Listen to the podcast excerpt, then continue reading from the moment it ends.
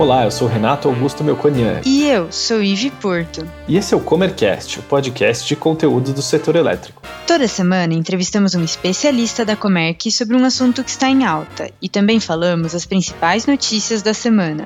Muito se fala sobre o aumento das fontes renováveis na matriz energética brasileira e mundial. Mas como isso pode acontecer? Quais são os cenários e os estudos sobre essa representatividade? Para nos responder essas e outras perguntas, convidamos Ariane Paixão, da Comerc Gestão de Geradores, para o segundo episódio da série Energia Renovável.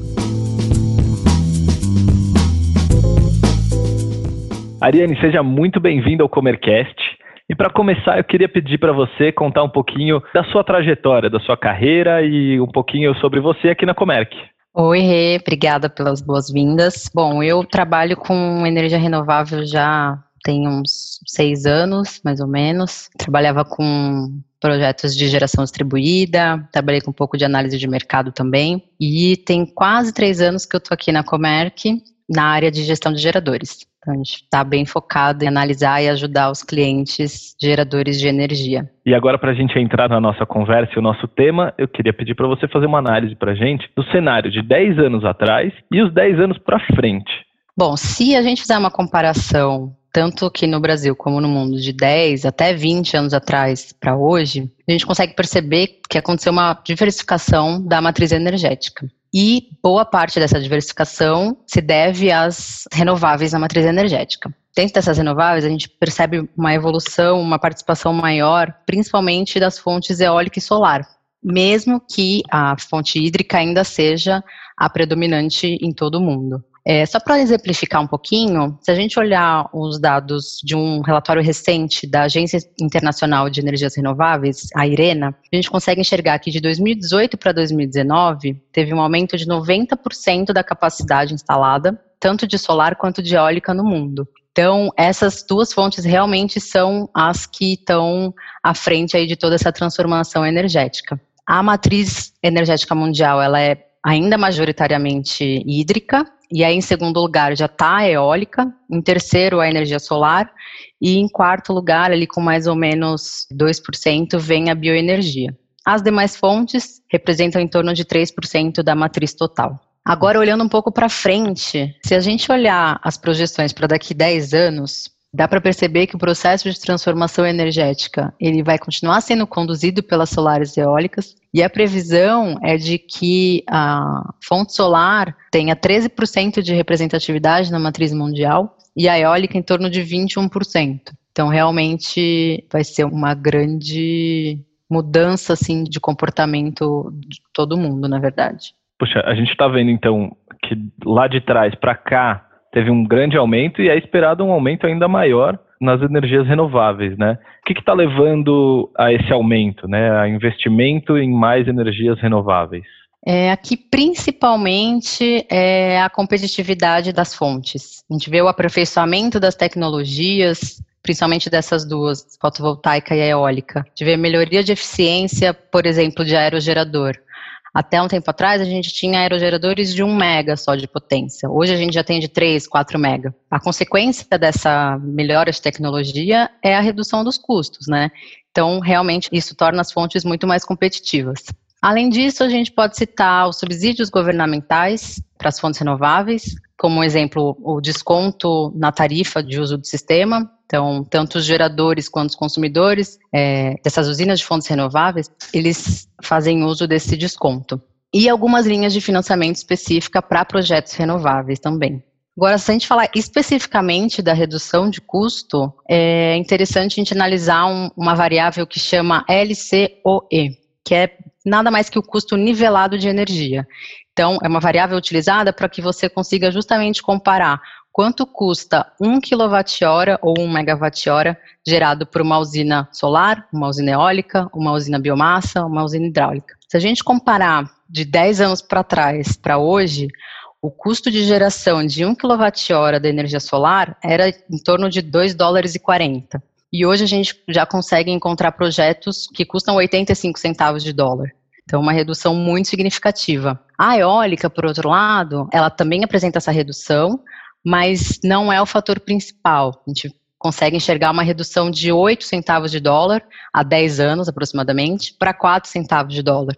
Então já era uma fonte um pouco mais barata que a solar, só que como ela não teve essa redução tão significativa, em compensação, a tecnologia tem evoluído também muito rápido, né? Não só o custo, mas a evolução da tecnologia. Muito bem. E dá para fazer um balanço entre o que está acontecendo no Brasil e no mundo? Ah, dá sim. A gente vê esse movimento no mundo principalmente dessas duas fontes. Quando a gente olha isoladamente o Brasil, aqui ainda a fonte que mais evolui em capacidade instalada, né, a fonte que apresenta mais projetos ao longo dos anos, ainda é a fonte hídrica. É, em 2019, nesse mesmo estudo que eu já citei, ela foi a fonte com maior representatividade na matriz, né, de evolução de capacidade instalada. Tanto é que hoje ela representa em torno de 63%, né, segundo a ANEL, Logo na sequência vem as eólicas e depois a bioenergia, né, as usinas térmicas.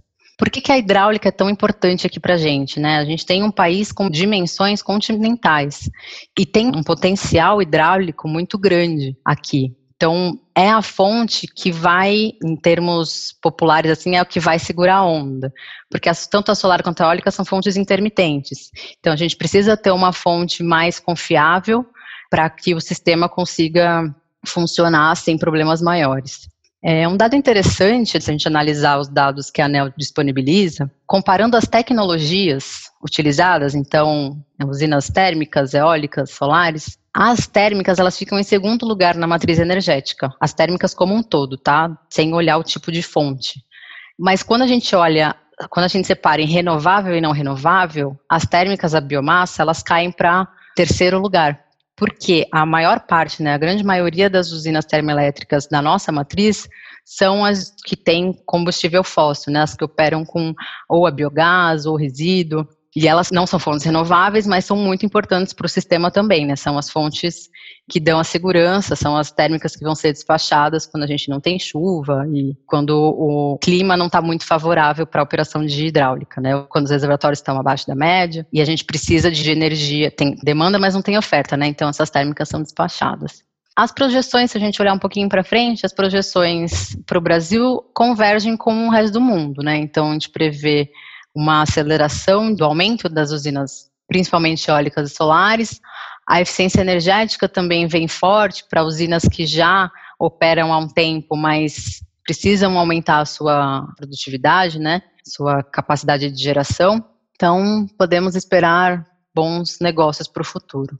Que bom. Conta para gente quais são os próximos passos, né? Então, quais são os desafios que a gente deve enfrentar em relação à regulação, segurança energética e até importação dos produtos, né, para essas fontes renováveis que às vezes os materiais não são produzidos aqui, são vindo de fora, né? Exato. Pegando já um pouquinho do gancho que você falou da importação, principalmente para fonte solar, a gente ainda tem um problema que é o risco cambial. Muitos produtos são valorados ao dólar. Então, um cenário que a gente tem hoje, por exemplo, com dólar a cinco reais, não é bom para os projetos dessa fonte.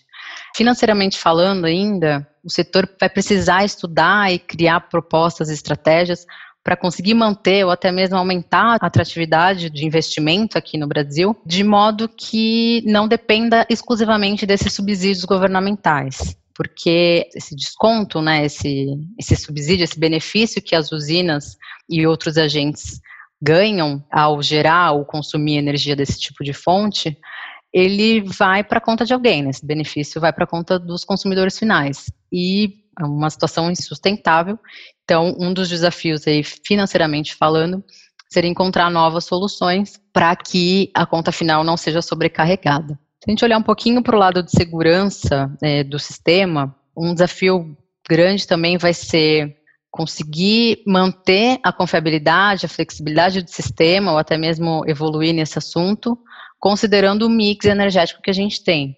Então, é aprimorar o despacho das usinas, ou a forma que isso é precificado, né? A gente tem aí prevista a entrada do preço horário, isso vai ser desafiador também para todo o setor. E claro que operacionalmente falando, o setor vai ter que conseguir convergir o marco regulatório, todas as alterações regulatórias previstas e as que virão, cada vez mais com a engenharia dos projetos e com a área operacional. Para que todo mundo fique na mesma página, né? O que está acontecendo regulatoriamente, o que, que a operação está de fato fazendo em campo e o que a engenharia está trabalhando para os projetos futuros e para a manutenção desses projetos. É isso tudo para que a segurança energética e a segurança de dados, porque a gente vai ter muito mais informação em menor espaço de tempo, não seja comprometida. Entendi. Você tocou do ponto de PLD horário. Tem fontes que vão se beneficiar e tem fontes que talvez não tenham tantos benefícios, né? É, isso pode comprometer o aumento de algumas renováveis? Eu acredito que as fontes intermitentes, né, principalmente a eólica, é uma que pode não se beneficiar muito do PLD horário, porque a maior geração é de madrugada, onde o PLD horário previsto vai ser o mais baixo do dia.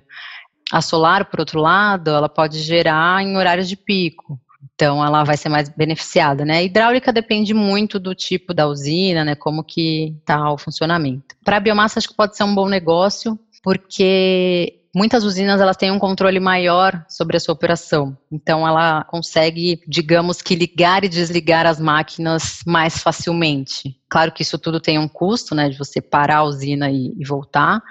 Mas se a gente tiver diferença de PLD muito grande num dia, pode fazer sentido. As análises que a gente vai ter que fazer aqui falando um pouquinho do nosso trabalho, as análises que a gente vai ter que fazer vão ter que ser muito refinadas para cada cliente mesmo, para cada perfil, para cada estratégia de cliente.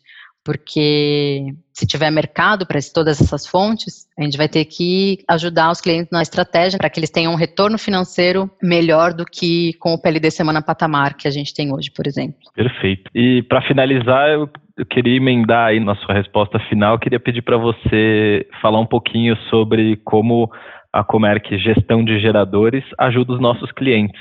E também já aproveitar e agradecer a sua presença aqui no Comercast.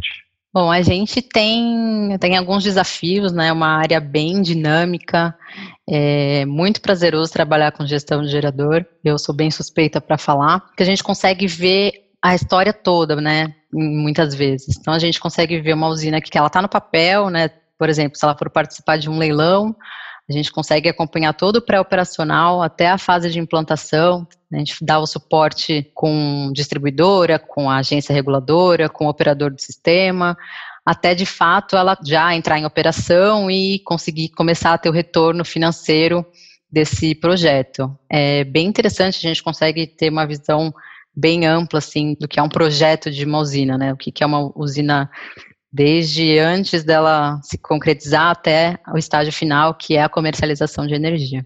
É, eu aproveito para agradecer, muito obrigada pelo convite, foi um prazer estar com vocês aqui hoje. Se tiverem alguma dúvida, a gestão de geradores está à disposição. E agora vamos às principais notícias da semana. Marco do Gás pode destravar investimentos de 43 bilhões de reais ao setor. De acordo com reportagem do jornal O Estado de São Paulo, o Plano Novo Mercado de Gás, lançado há um ano pelo governo, deve ser votado pela Câmara dos Deputados nos próximos dias. A expectativa do governo é que o projeto destrave investimentos da ordem de 43 bilhões de reais. Mercado solar desacelera, mas cresce no semestre. O mercado de geração de energia solar fotovoltaica mantém a tendência de crescimento no primeiro semestre deste ano, mas sofreu com a pandemia e a pressão de custos por causa do dólar. Mais de 90% dos equipamentos para geração solar vêm de fora do país. É o que mostra o estudo da consultoria Grenner, divulgada pelo Valor Econômico. PDE 2030 carga de energia deve crescer 3,6% ao ano. A empresa de pesquisa energética divulgou na última sexta-feira o caderno de eletricidade do PDE 2030. Nesta edição, a expectativa de crescimento da carga é de 3,6% ao ano, saindo de 65,86 gigawatts médios em 2020 para 93,76 gigawatts médios em 2030. Modelos de exportação de energia entram em consulta pública. O Ministério de Minas e Energia divulgou para consulta pública as propostas sobre exportação de energia elétrica interruptível para Argentina e Uruguai, proveniente de vertimento turbinável de hidroelétricas, e para países vizinhos interconectados, proveniente de excedentes energéticos de fontes renováveis. As consultas públicas terão um prazo de 30 dias, a contar desta quarta-feira, 29 de julho. Gostou desse episódio? Ficou com alguma dúvida ou tem alguma sugestão de tema para o Comercast? Mande para a gente em faleconosco.comerc.com.br ou nas redes sociais. Até, Até a próxima. próxima.